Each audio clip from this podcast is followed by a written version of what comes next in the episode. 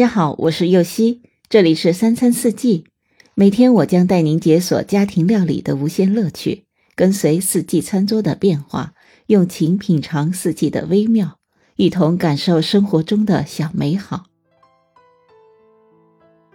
秋天可以多做一些雪梨百香果果酱，放在冰箱，随时可以拿出来直接吃，或是冲水喝，味道清清爽爽。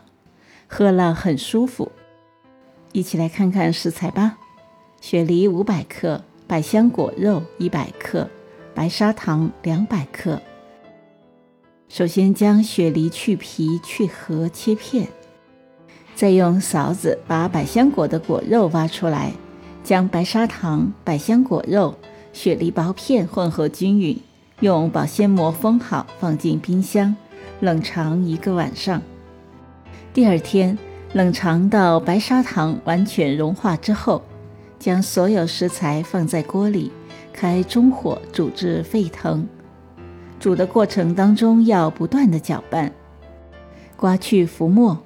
煮到粘稠之后，将果酱装到消毒好的玻璃瓶里，就可以享用了。